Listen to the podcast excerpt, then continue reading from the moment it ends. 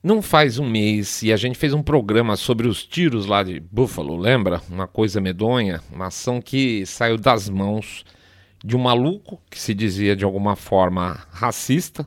De alguma forma ele também dizia que não era, porque cada um no seu quadrado, lá aquela coisa toda. Um cara que não tinha o perfil desejado também pela imprensa, tá? Mais tarde a imprensa viu, é, esse cara não é legal pra gente apontar muito porque o cara lá nas manifestações dele, nas, nos documentos, no diário, lá como é que se chamava aquele negócio todo que ele deixou, as declarações, é, ele falava publicamente que ele era um cara de esquerda, né? uma esquerda autoritária na visão dele. Lá no Political Compass, sabe aquela coisa, aquela, aquela matriz, para ele ele se colocava como esquerda autoritária. Então, pois é, rapaz.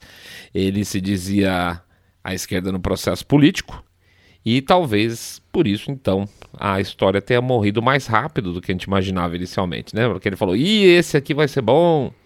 Esse cara vai, esse cara vai dar pano para manga". Não deu, não deu por isso, tá?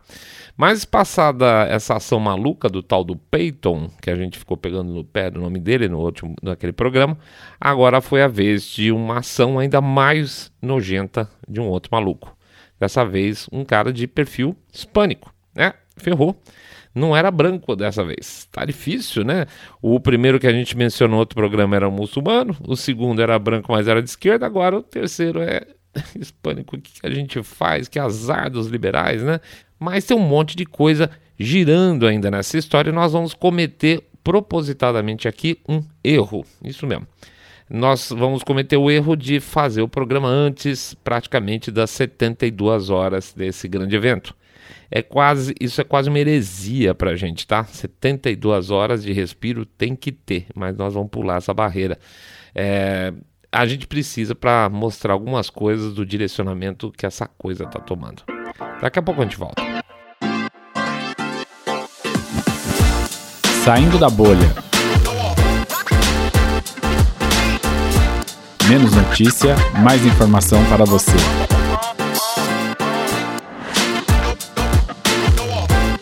Por que as crianças morrerem no Valde?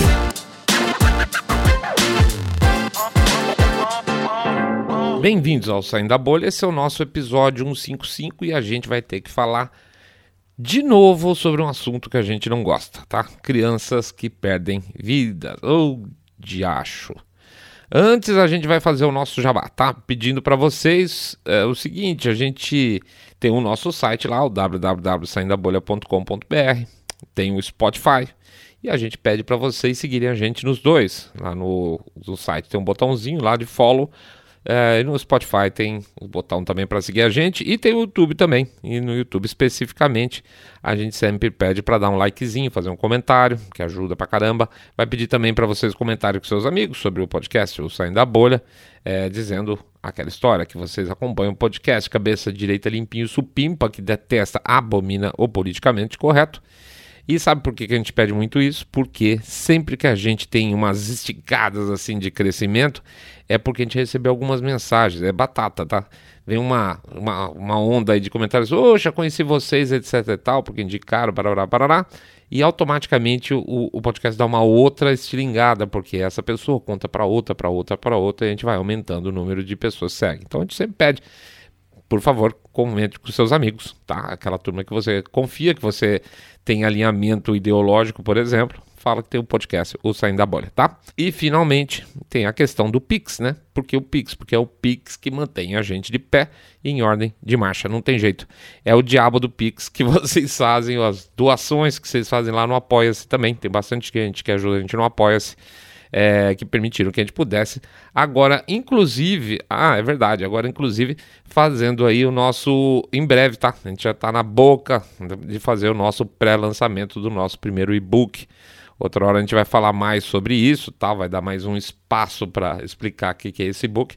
Mas é, a gente está muito feliz. A gente está feliz que a gente acha que o material ficou muito bacana. É um, um e-bookão, tá? Um e-bookão de 200 páginas, um monte de coisa.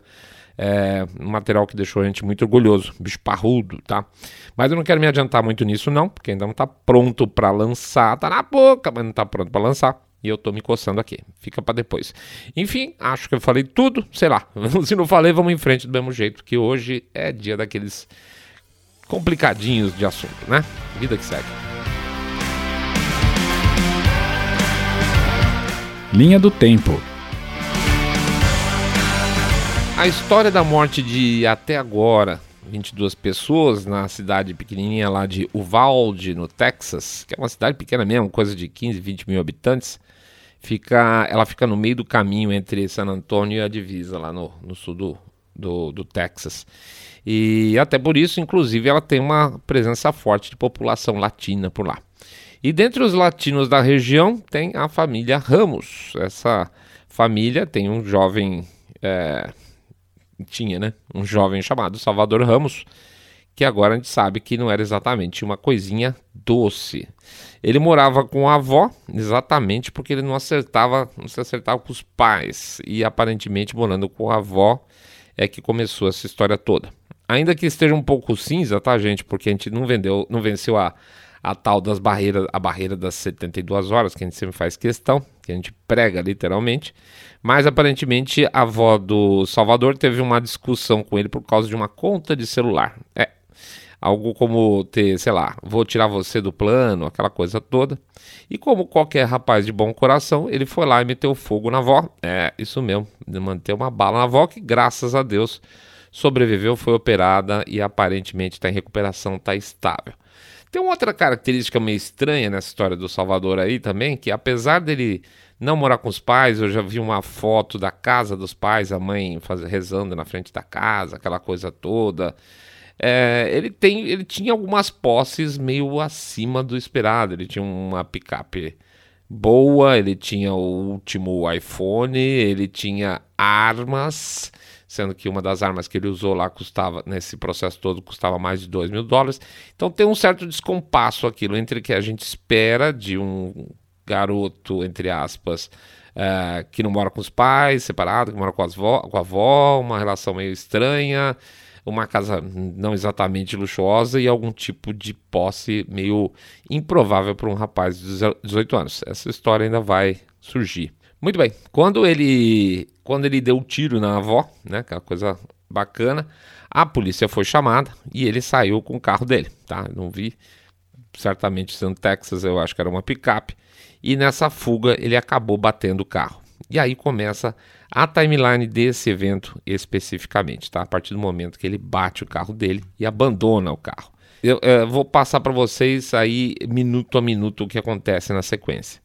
Às 11h27, ou seja, da manhã, a porta da escola, que a gente está falando onde ocorreu os fatos, foi aberta ela estava trancada até então, por questão de segurança, tá? E começam as aulas, eles trancam a porta do colégio. Mas a porta do, do, do colégio foi aberta porque tinha uma professora que ia sair para comprar, para comprar, ótimo, para pegar o carro dela.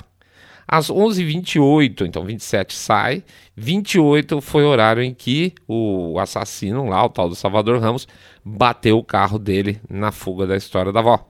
E ele estava ali na região, bem ali na frente do colégio. 11:28. Olha, é, é, repara, o, aqui já tem um azar enorme, né? Por quê? Porque às 11h30, dois minutos depois, um professor, uma professora, liga para a polícia para avisar que tinha tido, tava tendo já um tiroteio na porta, pro lado de fora da escola, em que aparentemente o Salvador é, atirou em dois caras que estavam ali na frente de uma funerária. É, ele alvejou, mas também não matou esses dois, essas duas pessoas, tá? Na hora que ele saiu do carro aí acidentado. E isso já dá uma primeira pista de que o cara aparentemente já está fora de si, né? Você foge da polícia porque você deu um tiro na avó e, mas, sei lá, você foge, né? Você não sai atirando nas primeiras pessoas que você encontra na rua quando você bate seu carro, né? Pessoas estão lá sentadas na frente fazendo qualquer coisa da sua vida, né? É assim que funciona. A professora estava ligando para a polícia, então teve o tiroteio.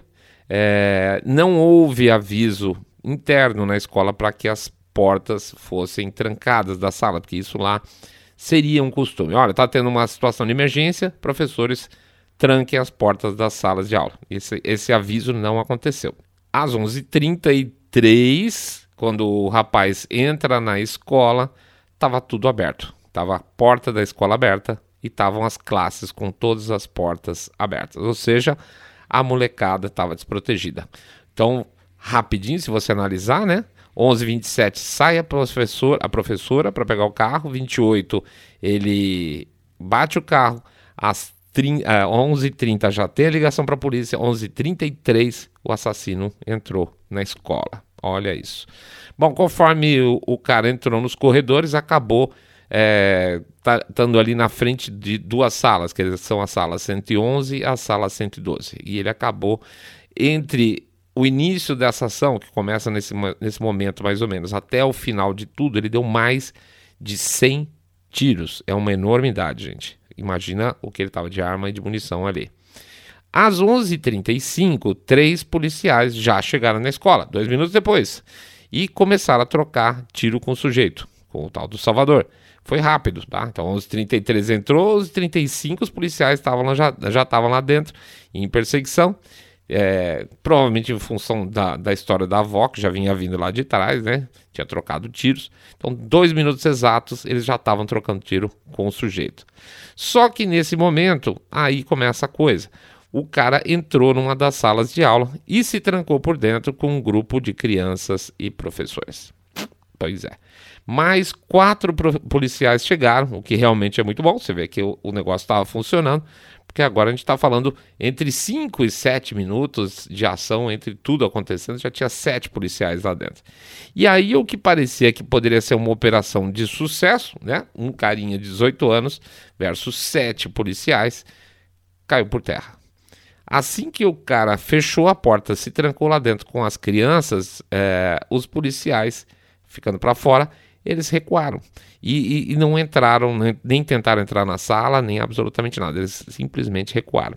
Ou seja, o cara ficou armado, atirando, atirando em crianças por uma hora e 15 minutos dentro da sala de aula.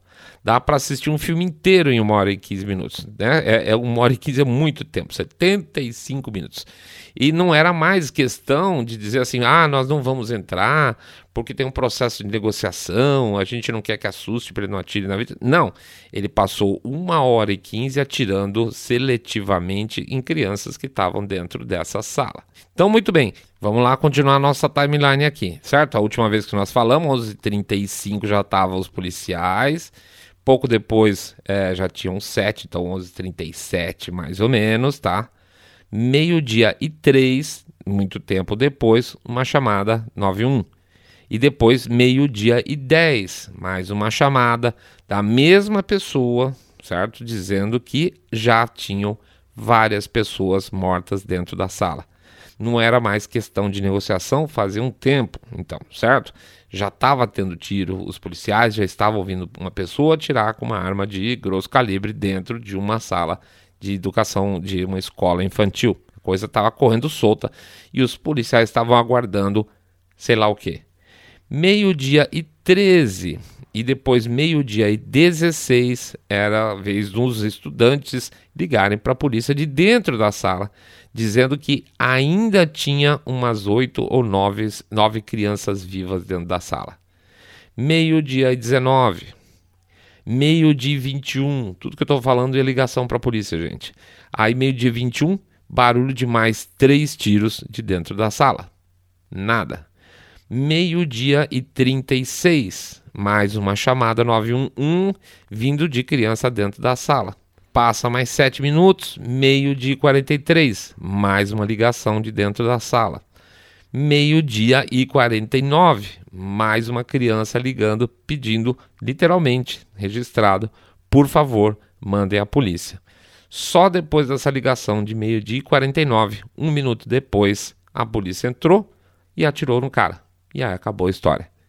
Desde que aconteceu o massacre lá de Columbine, lá atrás, tá? A ordem geral para essas situações é a seguinte: entrem com tudo. Não tem o que fazer, porque esses caras estão lá para matar a gente. Então, não é um processo onde você vai negociar alguma condição para, sei lá, para a pessoa não ser presa. Não, a pessoa está entrando numa escola para matar os alunos lá dentro. Geralmente são jovens ou crianças que estão, inclusive, né, matando. Então, entre com tudo. Não tem o que fazer. pode entrar entra e só para de entrar, só para de avançar dentro da, do, do colégio quando for uma situação dessa, se você for alvejado. Essa é a ordem geralmente que se tem para a polícia. Não foi isso que aconteceu. A gente vê cenas, por exemplo, da polícia do Rio de Janeiro, né? E você vê os caras que vão entrando em grupos é contra grupos forte, fortemente armadíssimos nas favelas, etc. e tal. E eles vão entrando, né? Com um grupo de é, sete policiais contra um moleque, que eles sabiam que era um moleque armado, eles não entraram. Eu, eu não consigo é, quantificar a diferença de um de, um, de uma falha tão gigante assim, onde você tem uma, uma no caso aqui que eu estava mencionando, no Rio de Janeiro, uma operação policial, que você vê os com granada, com diaba 4, e os caras vão entrando, e o cara, e no caso lá no Texas, a polícia não entrar, porque tinha um cara e sabidamente estava matando criança por criança dentro da sala. Não dá para entender como que se consegue ficar ouvindo criança sendo morta por é, uma hora e quinze e não se fazer absolutamente nada. Teve os pais decidiram, alguns pais quiseram entrar, a polícia não deixava, entraram, chegaram pais armados para tentar uh, resolver a situação, a polícia não deixou. Teve uma situação em que uma mãe pulou uma, uma cerca de proteção e foi lá buscar resgatar a filha dela lá dentro, conseguiu, porque era de uma outra turma, etc e tal. Mas não, não, não permitiram os pais chorando lá, faça alguma coisa, faça alguma coisa, mas a ordem era de não fazer nada. Quantas das crianças, dessas 19 crianças, não poderiam ter sido salvas numa situação dessa? Tem uma outra pergunta que se faz muito: quantas crianças estavam tendo na sala? Por que, que uma parte saiu, uma parte não saiu? Também está muito cinza isso por enquanto, tá? E quando eu estou falando de criança, eu estou falando de criança mesmo, tá, gente? Estou falando de crianças de 9 e 10 anos. Essa é a idade média dos alunos que foram mortos. Mas duas professoras também sendo que uma foi encontrada morta com o corpo servindo de escudo para uma outra criança que morreu. Aliás, o marido dessa mulher, dessa mulher que morreu protegendo outra criança, é, ele foi visitar o memorial da, desse negócio que eles fazem lá, botam aquelas coroas de flores, etc e tal, e acabou tendo um infarto e morreu também, tá? Então, se não me engano, eles deixaram acho que quatro crianças até agora é, sem pai nem mãe, né? Morreu a mãe no tiroteio e o pai com teve tendo um infarto logo depois. Olha que conjunto de desgraça, né? Ele foi esse homem foi a 22 segunda vítima indireta, mas foi vítima da situação. Quantas pessoas não podiam ter tido alguma forma de socorro médico antecipado, talvez, sei lá, tivesse sangrando, sobrevivesse, não sabe. Por que que teve que vir policiais federais que cuidam da fronteira para ajudar nesse tipo de ação? Que porcaria de departamento de polícia esse? Os pais questionam, as pessoas questionam a, a própria polícia local de que naquele momento por que, que não tinha. E normalmente tem um segurança armado lá dentro da escola. Não tinha, né? Não estou falando que não tô falando em tom conspiratório, não. É, mas é que é tanta incompetência junta que você fica assustado com um negócio desse. Se existe o um sistema que eles, estão preparados para isso, onde você tranca a porta, onde tem um policial sempre, por que, que não tinha nada disso? Por que, que não, as portas que inclusive da sala são seguras para esse tipo de coisa, para serem trancadas e serem difíceis de ser arrombadas? também não foram trancadas. Tudo, tudo, tudo errado. E como já disseram por aí, né? Quando a lógica é, de, é desinvestir em polícia, né? Defund the police, um dos resultados é isso polícias destreinadas. Outro ponto que tem sido muito levantado também no questionamento da polícia nessa história toda é que quando as forças policiais passam a ser culpadas por tudo, quando as forças policiais são culpabilizadas por fazerem o serviço delas, é, mesmo quando eles não erram, né? Mas sempre o que é que passa na, na cabeça de um policial ou do comandante que mandou o pessoal ficar para trás, né? Do tipo, putz, é um molequinho latino, né? Será que se eu entrar e meter um cartuchaço nele lá, o que, que vão fazer comigo? Será que eu vou ser preso, que os outros policiais estão prendendo por aí afora? Sei lá, pode ser. Pode ser algum tipo de temor de algum tipo de reação? Não se sabe, gente, mas é uma possibilidade. Você fica com 10 pés atrás antes de agir, pensando que você pode ir em cana, porque você vai matar, na verdade, um assassino. Em suma, pessoal, até agora, com o que foi divulgado, o que dá para afirmar é que foi um festival de erros, tá? E vai vir mais informação em breve. Só que são erros aí que não podem, infelizmente, ser corrigidos postumamente, vamos chamar assim. consequências políticas? Claro tudo isso virou novamente um debate em cima da questão de armas, muito mais forte, porque você está falando, obviamente, também de crianças de 9, 10 anos, é muito mais dolorido. Isso sempre vai ser, tá? Mas três histórias dentro desse aspecto político são mais relevantes para esse momento, e é por isso que a gente até está adiantando um pouco o programa.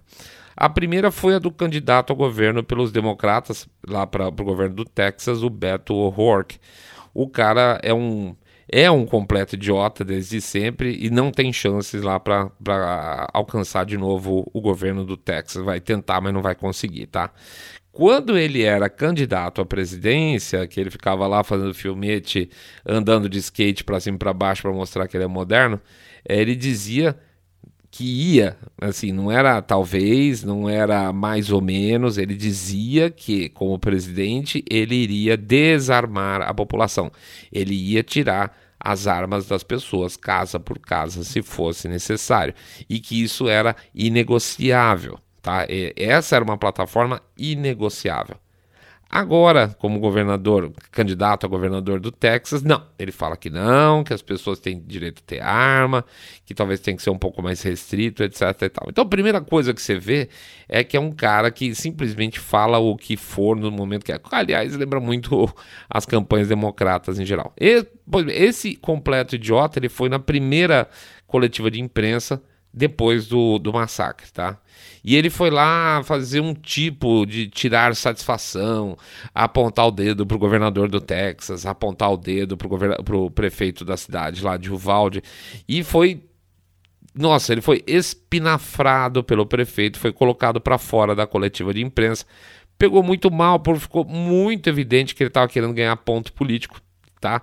Assim, eu, a gente sabe que político tenta ganhar ponto político sempre, mas existem N maneiras. Ele podia estar fazendo uma coletiva de imprensa do lado de fora, ele podia ter dado. Aliás, ele deu um monte de entrevista, tentou. As, as, as redes aproveitam essa hora para botar um político aspas, liberal para mostrar, olha como eles são mais bonzinhos que essa turma republicana, né? Ele podia ter feito N formas, mas ele foi lá no meio da coletiva de imprensa, onde tinham os pais, onde estavam as pessoas ainda sendo informadas pela primeira vez de tudo que está acontecendo, um clima pesadíssimo, e foi fazer um escândalo dentro da sala, cobrando soluções e de que de alguma forma isso tudo tem que acabar. É aquela história de você tem que dar um jeito nisso aí, tem que dar um jeito, porque você não dá um jeito nisso aí pegou muito mal. E eu acho que a partir desse episódio, inclusive, se é que ele tinha alguma chance, ele está enterrado agora de vez. A segunda figura é, a se pronunciar a respeito foi a cavalgadura do Barack Obama, né? E foi pelo Twitter dele. No Twitter ele fez uma, uma, uma mistureba para tentar puxar para as causas que são mais caras a ele. Então o que, que ele fez? No dia em que houve o massacre lá na cidadezinha de Uvalde, foi o dia de dois anos da morte do. Esqueci meu nome. Ah, sim. Esqueci o nome do cara. Do George Floyd. Tá? Então ele misturou a morte dessas criancinhas lá no Texas por, um, por uma situação X com a, a morte do George Floyd. Ah, nesse dia em que essas crianças morreram, é bom lembrar que há dois anos atrás George Floyd foi assassinado pela polícia. Que não tem correlação alguma absolutamente nenhuma. Até porque nessa situação era um, rapaz latino que matou um monte de crianças. E a polícia não reagiu inicialmente, matando o rapaz latino, e o outro faz uma mistureba de polícia atacando negros. Vamos lembrar de George Floyd. Também pegou muito mal. Ficou clara a tentativa de pegar uma carona política na, na desgraça dessas famílias. E só que isso foi mais, vamos dizer assim, escondido rapidamente. Ah, falou, falou, falou, mas deixa disso, porque, afinal de contas, Barack Obama é o cara legal, é o super cara dos democratas.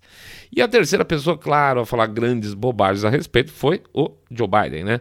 O Joe Biden fez um discurso ridículo, emocionado, do tipo até quando isso vai, vai continuar, porque isso é tudo culpa dos republicanos tal.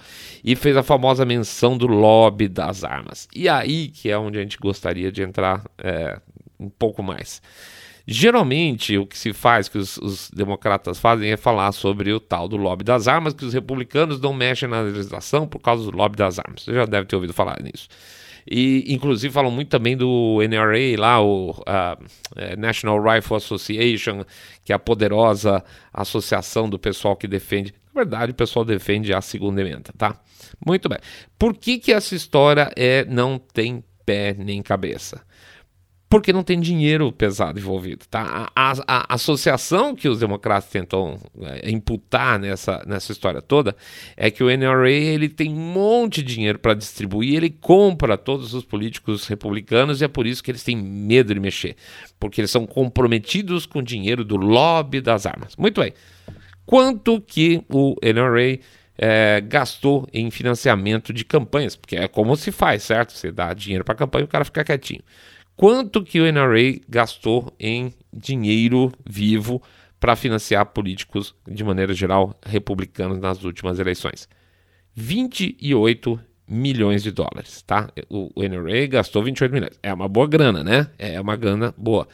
Só que a maior entidade contra a segunda emenda lá nos Estados Unidos gastou 21 milhões de dólares. Mas você pode falar, é, mas eu sair da bolha, ainda assim 28 milhões é 28 milhões. Então tá bom. Quanto foi gasto nas últimas eleições de maneira geral lá nos Estados Unidos? 14 bilhões de dólares.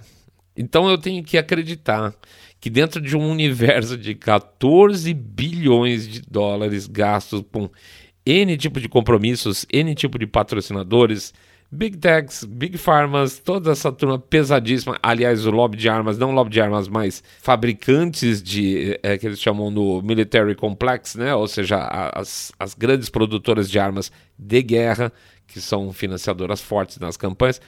Que essa, aí sim, dá para falar, essa merreca que o NRA dá para doação para alguns políticos republicanos vai mudar a opinião de, dos dos políticos republicanos em geral sobre um tema importantíssimo para eles, que é a segunda emenda, e que com isso os, os, políticos republicanos se pelam de perder essa merreca dos 28 milhões da NRA? Obviamente que não é. Obviamente que não é. E por uma razão muito simples.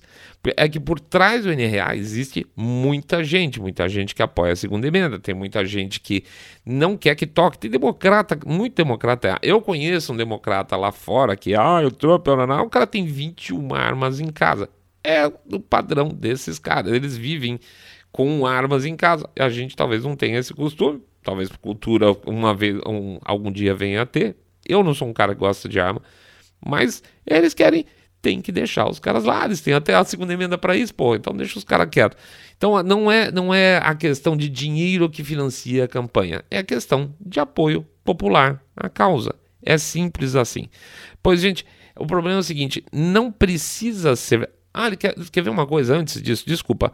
Só o tio Zuckerberg, só o tio Zuckerberg meteu quase 400 milhões de dólares lá nos Estados Unidos na última eleição para entortar aquela questão lá nos estados do norte. Inclusive teve doação para a área de, se não me engano, Minnesota e Chicago tem 400 milhões de dólares. Eles falam, não, não é doação para o Partido Democrata, foram para entidades a favor da democracia, tá? Aquele papo furado geral. Mas o tio Zuka meteu 400 bilhota lá na, lá na mão dos caras, 28 milhões de NRA, não é absolutamente nada, tá? Então, assim, o que a gente ia falar que eu parei para trás, não precisa ser verdade. É só bater o argumento, por mais é, é perneta, por mais fácil que seja, é, para se ajustar a narrativa. Então eu falo assim, olha, a questão é grana do NRA e pronto, acabou, é isso aí. Só que não é, não dá, não tem dinheiro suficiente no NRA para eles fazerem toda essa pressão. É uma pressão popular, é uma questão cultural norte-americana.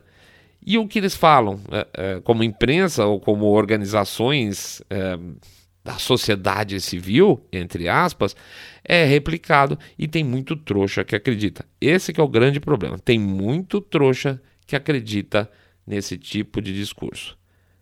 Enquanto isso acontecer, vai ter esse tipo de confronto.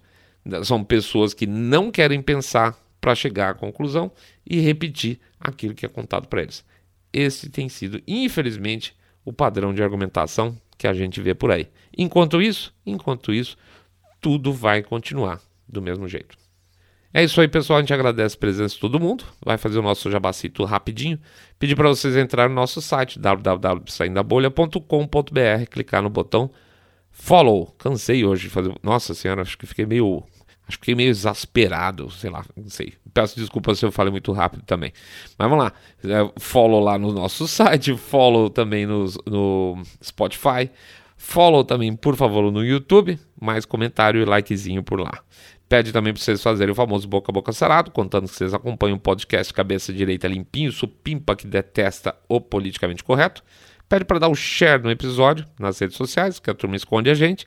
E finalmente pede, por favor, para vocês considerarem o nosso Pix para fazer uma doação de um, de dois, de cinco, dez, dez milhões de reais, pingado no E-Seco. Ou também a doação aí de um real por episódio, que ajuda pra caramba, tá bom? É isso aí que tem mantido a gente pedalando. Vamos para frente, né, gente? Bom, sexta-feira, semaninha acabando.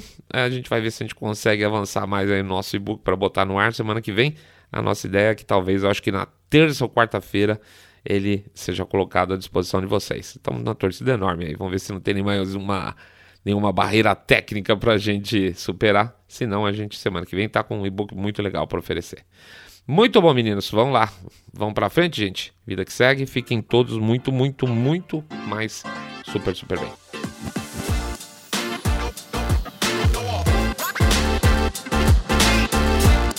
Saindo da bolha.